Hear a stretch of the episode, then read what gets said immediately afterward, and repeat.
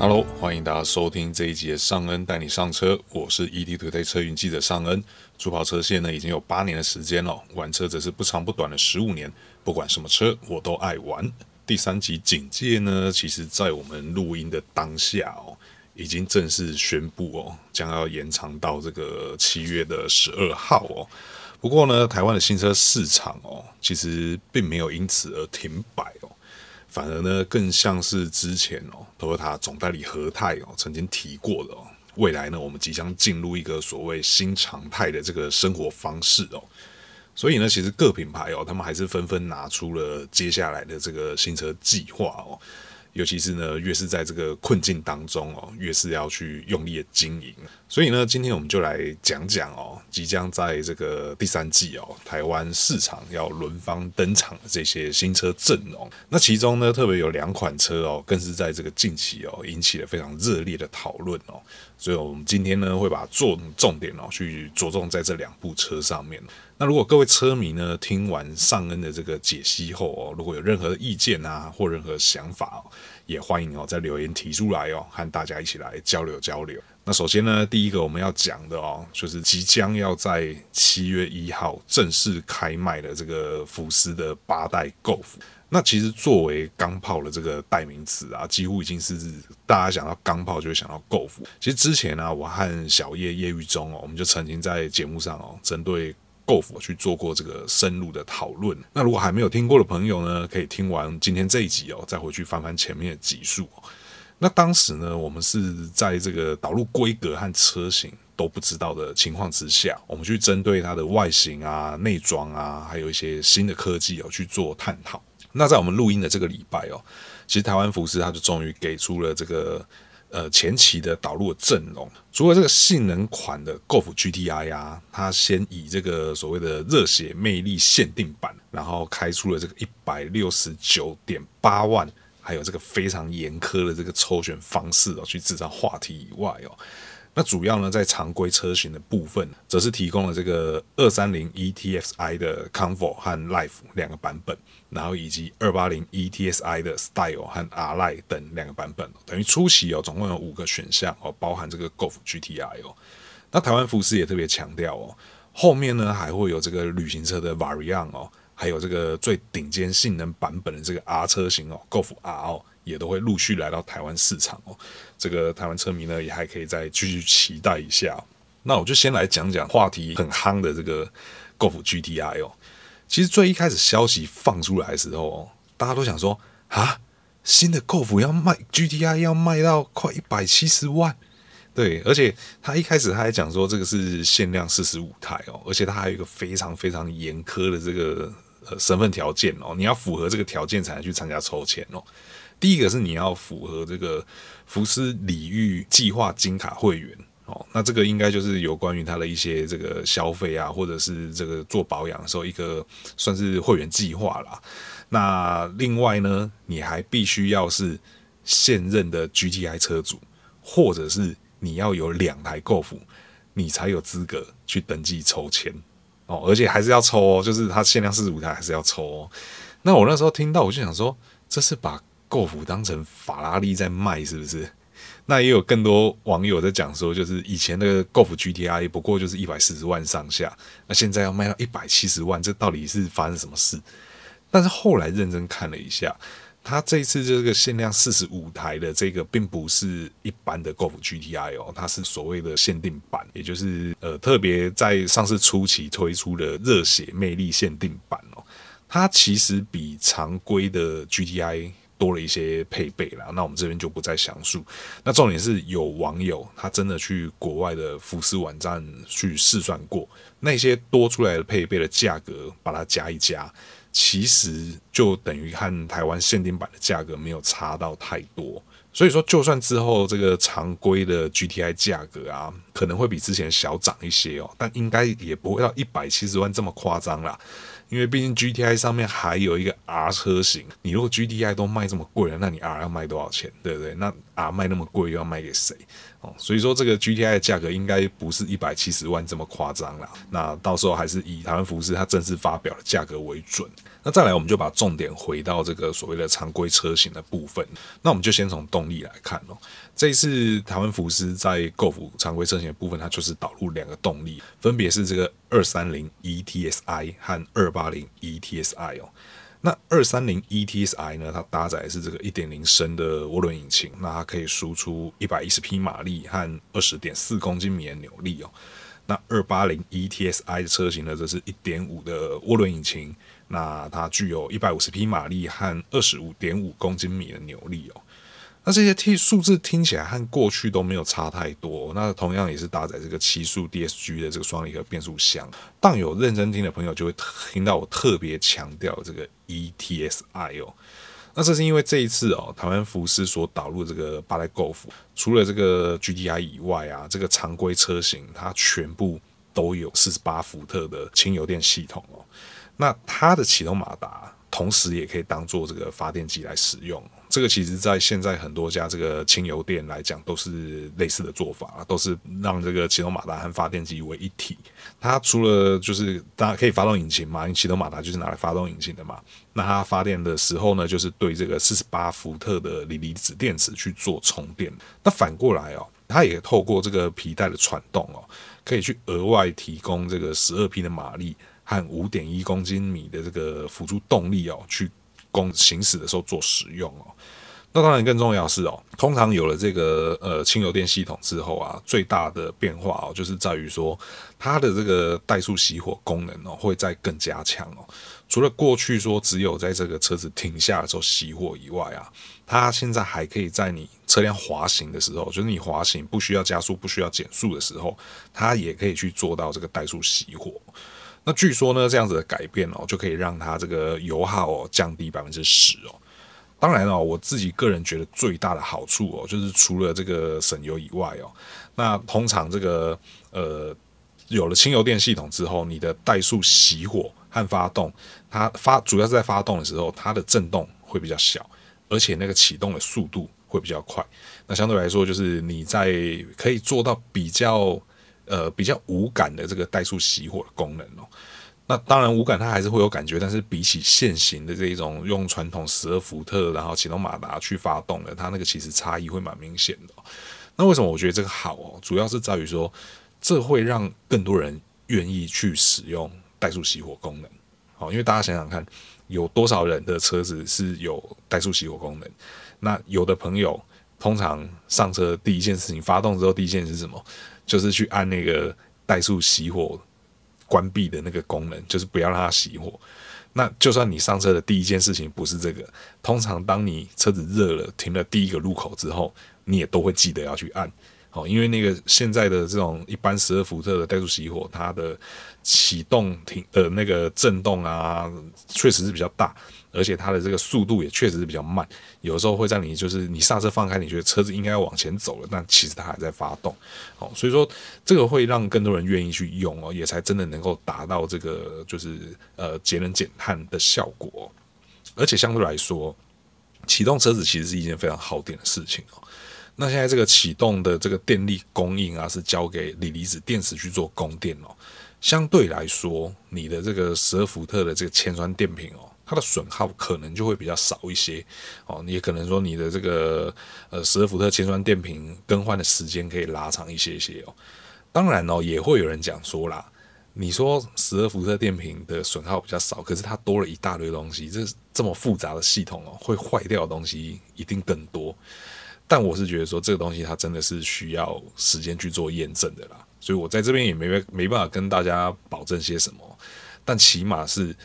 它这套系统可以让更多人愿意去接受、去使用怠速熄火，去达到节能。我想这个才是它最主要的目的哦。那讲完了动力哦，接下来这个也是商人个人觉得这次改款很有感的部分哦。那其实上一次跟小月在聊的时候，我们也针对这部分聊了不少，就是那科技感满满的这个车内配备哦。那这一次全车型哦，它其实它都是用了这个十点二五寸的这个数位仪表板哦。那中控荧幕呢？中控那个中央荧幕触控的部分哦，则是依照车型的不同哦，它有分八点二五寸和十寸两种哦，那其实都已经算非常大了啦。但那个内装哦，基本上还是就跟上次讲的一样，它的按键非常的少，它几乎都是用这个平板触控的方式去操作，就是像上次提到的这个呃空调，然后还有最重要这个大灯开关的部分哦，连大灯开关都是用平板触控。当时小叶就讲说，这个福斯真的是对他们的这个妥善率非常有信心哦。那另外这一次在全车型哦，全部都有给这个手机的无线充电板哦。其实对现代人来讲哦，应该是很实用的配备啦。因为现在大家手机都不离身嘛，对啊。那有的时候你可能呃一整天在外面，你没有时间给手机好好充个电，那放上去可以充，其实用起来是真的是蛮实用、蛮方便的。然后不过要特别注意的是哦，这个二三零 ETSI 的两款车型啊，它都没有。无线的 Android Auto 和 Apple CarPlay 的功能哦，那对于常常会用到这两个功能，但又不想要接线的朋友，你就要稍微考虑一下哦。那另外一个，我觉得诚意也是非常满的地方哦，就是说从最低阶的车型哦，也就是这个二三零 ETSI 的车型上啊，它就有提供了这个 ACC 巡航 Plus 哦。那它为什么叫做 ACC 巡航 Plus？是因为它不止可以跟车跟到完全静止。而且十秒之内哦，它还可以再自动再起步去做跟车哦。那这个其实我觉得，对于那些经常是讲说啊，这车没有全速域，我不要买的人来讲啊，就是你就可以稍微比较放心一些了。那另外像这个前后的刹车辅助，然后二次碰撞预刹、车色盲点这些东西也都是全车系都有。但如果比较细心的朋友就会发现哦，诶，上岸你是不是少讲一些东西？怎么有了 ACC，然后但是没有这个没有那个哦？其实呢，这也是因为哦，这个福斯哦，它非常巧妙的利用配备的差异化哦，去明确的分出了这个车型等级的高低哦。你要在二八零 ETSI 以上的车型哦，你才会有车道修正、维持、辅助的功能哦，也就是这个呃方向盘会自己转了哦。那另外呢，你还可以有这个自动辅助停车、离车安全警示这些功能哦。那另外有一个比较酷的是哦，有一个比较酷的功能，也是这个二八零 ETSI 车型上才有的，也就是这个道路的虚拟实境哦。它会在这个仪表板上哦，去显示你车子周遭的状况哦。例如说，我现在眼前的这条路，它有几线道，然后每一个车道上面呢，它有几辆车，啊，是汽车、是机车还是大卡车哦。这个其实我一开始看到那个图的时候，我是觉得有点似曾相识啦，因为跟特斯拉上面的做法是真的蛮像的。但我是觉得说，因为目前我还没有碰到实车，我也没有实际试过。但是从这个官方给的示意图来看哦，我觉得这功能比较像是一个去告诉驾驶说：“诶，我电脑我有看到这些车哦，哦，因为它能显示的角度其实。”都不太算是死角啦，只有车侧勉强算是啊，但是车前其实我们也都看得到嘛，所以到底用起来会是怎么样哦？这真的还是要实际开开看才知道了哦。那目前哦，台湾福斯还没有给出这个八代 GoF 的价格了哦。不过我们稍微回顾一下哦，八代 GoF 啊，它在后期的时候最那时候最入门的车型是这个二八零 TSI 全 Line 哦。那个时候价格是八十九点八万啊，那其实比起现在八代 Golf 多了这么多新科技、新玩意之后，还能不能守住这个八字头？我个人是希望守住啦，但我也觉得这个难度真的是有点高哦，因为多的东西真的是太多了，所以说就看这个台湾福斯的诚意和操作啦。哦。那到时候七月一号就正式发表了，那。到时候再呃第一时间来跟大家报告哦究竟它的这个价格是怎么样哦。那讲完了 Golf 之后哦，接下来我们要来讲另外一个，也是最近也是讨论到沸沸扬扬的新车哦，那就是这个 Honda 的四代 Fit 哦。那其实这次 Fit 哦会正式浮上台面哦，是因为哦有经销商提前先预接单哦。那那个时候，什么预接单价格啦，什么规格啊，全部都爆料出来啊。那接着，这个台湾本田哦，才赶快又发出了这个官方新闻稿哦，去讲了这个正式的价格，然后啊，正式的规格，然后预接单价格，然后还有这个上市的日期哦。其实台湾本田好像经常发生这种类似的状况哦，是我是觉得蛮有趣的啦。那为什么 Fit 会引起车迷的这个热烈讨论呢？主要就是在这次的这个预售价哦，因为它一点五汽油版就要七十六点九万，好，而首度哦在 Fit 上提供了这个 e:HEV 的这个油电版哦，e:HEV 的油电版哦，它更是要到这个八十六点九万哦，这价格一出来，网友真的是瞬间就爆炸了，大家就讲说，你一台 Fit 一台小车竟然要卖到八十六点九万。因为之前的顶规哦，一点五 S 哦，其实只要六十九点九万哦，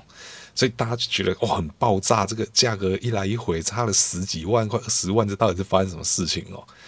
但其实如果认真看一下规格表啦，就可以理解说为什么新新 Fit 的价格会有这样的调整。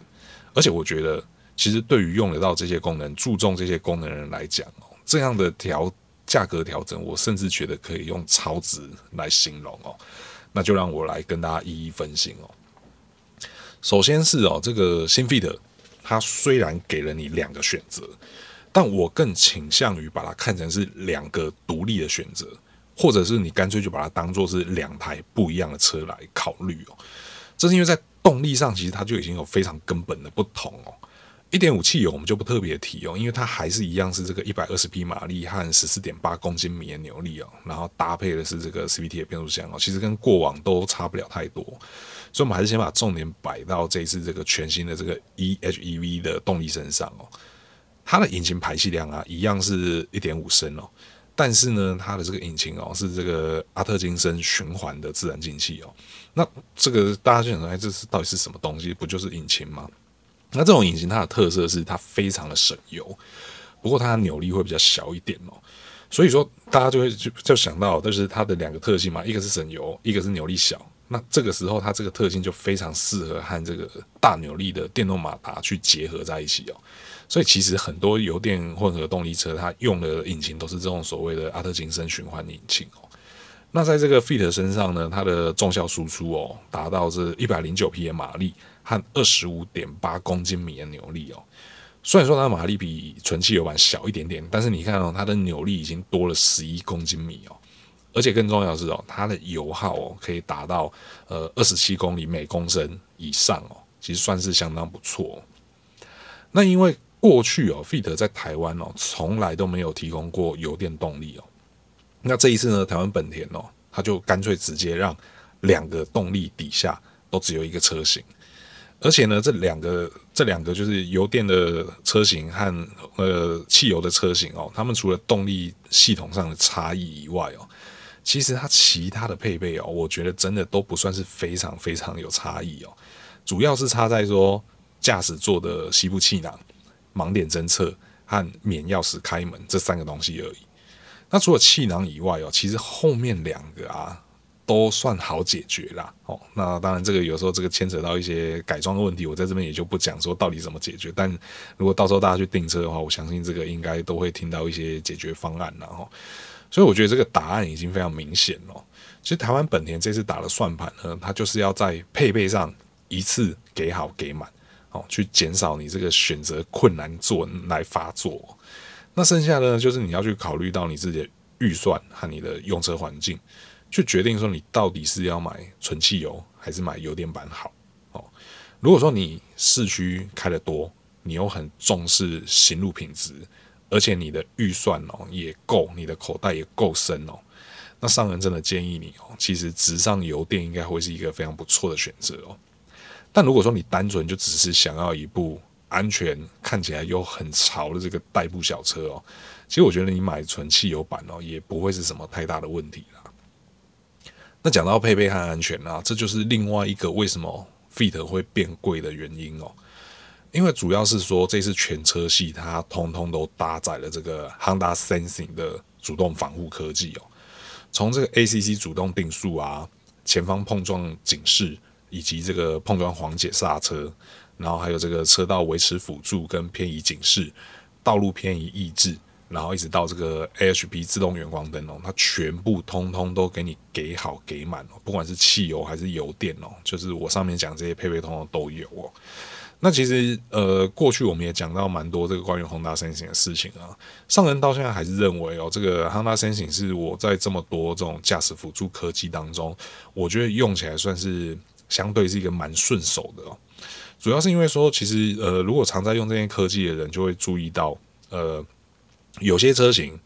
它虽然说你知道它现在在主动定速了，你虽然已经知道说它现在方向盘它有在帮你做这个车道维持了，但有些就是会让你不自觉的想要去介入它的操作。好比说有些车型它的这个车道维持，它可能电脑认为的正中间跟你想的正中间不一样，那你就会想要去扯一下扯一下，把它拉回你认为的正中间。那又或者是说，像这个 ACC 的部分，呃，有些 ACC 它的可能它减速的时间点太晚，可能这个前面的车前面有慢车，然后你觉得说呃应该要减速，可是车子还不减速，这时候你就会想要提早去减速。可是它它其实并不是说车子没有侦测到，或者是它没有要动作，只是说它的那个时间点的调教会让你觉得说有点怕怕。那 Honda Sensing 真的是用我用到目前为止，觉得说它可以让我很放心。那不会让我想要一直想要去介入它，所以用起来来讲，确实我觉得这个对于驾驶疲劳的降低是非常有帮助的。那当然到 Fit 身上会不会是一样调教，这个我们也不能肯定。但就过去的经验来看，不管是在 CRV 还是在 Odyssey 上面，我用过了 Honda Sensing，我是真的都觉得算是蛮好用的啦，就让我很安心、很轻松这样子。那但是目前哦，有传闻说哦在 Fit 身上的这个 ACC 哦。它不是全速域的哦，可是呢，其实我觉得不管是不是全速域啦，基本上小车给到这样子，我觉得已经算是很有诚意了啦。哦，因为你看看，就是现在目前这种同级小车来看，你说撇开进口车不讲的话，其实真的要给到配备给这么满的那个选择，相对来讲真的不算多啦。哦。那另外呢，它还有给你像是这个全 LED 的头灯。然后以及附有这个自动锁定，也就是 Auto Hold 功能的这个电子手刹车哦，还有这个全彩的液晶仪表，那这些东西其实通通都是成本啦，也是我们在以前的 Fit 身上没有看过的东西啦。那同时哦，它也还保留了这个 Fit 哦这个空间弹性变化的这个大的优点哦。所以如果用汽油版来算哦。因为汽油版现在是这个呃七十六点九万嘛，预售价部分，那其实呢，它是比过去的这个顶级车型，也就是这个一点五 S 哦，其实涨了七万块，因为过去是六十九点九万哦。那你说七万块可以买到上面我讲的这些哦，就包含什么 Honda Sensing 啊、LED 头灯啊、电子手刹车啊这些东西，我觉得真的是很合情合理的哦，毕竟。安全性和便利性哦，是真的比过去提升了非常非常多。我相信啦，这些东西真的对于用得到的人来讲哦，这七万块真的会花得很划算哦。而且这个新 Fit 的外形哦，真的是我觉得真是蛮潮的啦。虽然说美感这种东西是每个人意见都不一样，可我觉得那个真的称得上是潮流了哦。那目前哦，台湾本田是预计在九月份的时候。为这个新 Fit 哦来举办这个线上发表哦，那其实过去哦，台湾本田也会有那种正式售价比预售价还要调降一些些的这个经验，然后，所以车迷还是可以稍微小小期待一下，然后反正这个目前预售是多退少不补嘛，哈，所以如果到时候真的有便宜的话，那也是不无小补了，哈。虽然说，我觉得现在这个价格真的也还算是可以啦，哈，而且这个要再降价，这空间哦，是真的，我觉得真的也有限，然后因为真的多了太多东西，那通通都是成本哦。那除了这个话题超夯的 Golf 哦和这个 Fit 以外哦，其实台湾在第三季哦也还有很多这个重磅级的新车哦。像是这个 Hyundai 哦，现代哦，他们就预计会带来这个品牌首款的这个电动车哦，Kona EV 哦。那另外呢，它这个主力的大型休旅车哦，Santa Fe 哦，也即将要推出这个小改款车型哦。小改款听起来好像大家都觉得说啊，就小改款而已啊。但它这次重点是在于说哦，它在原本的这个二点二柴油引擎以外哦，它预计会新增这个一点六升的油电动力哦。那还有这个全新的这个 Tucson 哦，也预计会在差不多也是在在第三季的这个时间点来做导入哦。其实它这个每一款车哦，真的都非常有话题性哦。那也希望这个南阳哦，可以赶快加紧脚步哦，因为这些车款真的进来的话，我觉得对市场都会造成一定的这个话题，一定的影响力哦。那在这个 Nissan 方面哦，它还有这个最让人关注的那个小改款的 Kicks 哦，因为之前跟小叶在聊这个销量的时候，我们就是讲说啊，这个。Kicks 虽然说都是鸭子划水稳稳卖哦，但是它这个小改款还是要赶快来哦，去压一压这个呃准新神车 Corolla Cross 的这个气焰哦。那不过就目前收到的消息来看呐，吼，因为之前我跟小叶一直提到这个 ePower 动力啊，但是在这一次的这个小改款先期先前期来看呐，吼，目前收到消息是没有这个 ePower 的这个油电动力哦。不过没有意外的话啦，它应该是会改采这个美规的1.6动力哦，马力的变化不大，但是扭力有小小提升，然后这个对于动力很讲究的朋友来讲，或许是个好事，然后那另外大家也可以期待一下这个 ACC 主动定速到底会不会给它装上去，它会装什么等级的哈？那其他呢，像是这个 Toyota 的暴力鸭 GR Yaris 哦。它其实它也预计是在这个九月要来做这个正式的发表哦。那虽然说和泰早就已经接单接到手软了哦，那不过呢，到时候尚恩呢还是会第一时间来帮大家带来更多的资讯哦。那所以呢，也就请大家持续锁定 ETtoday 车云的图文报道，还有尚恩带你上车的这个节目哦。那如果还没有订阅的朋友呢，请记得按下订阅，这样才能够在第一时间收到我们最新的节目通知。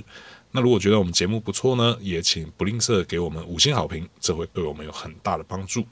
那我是尚恩，感谢大家收听，那我们就下期再见喽，拜拜。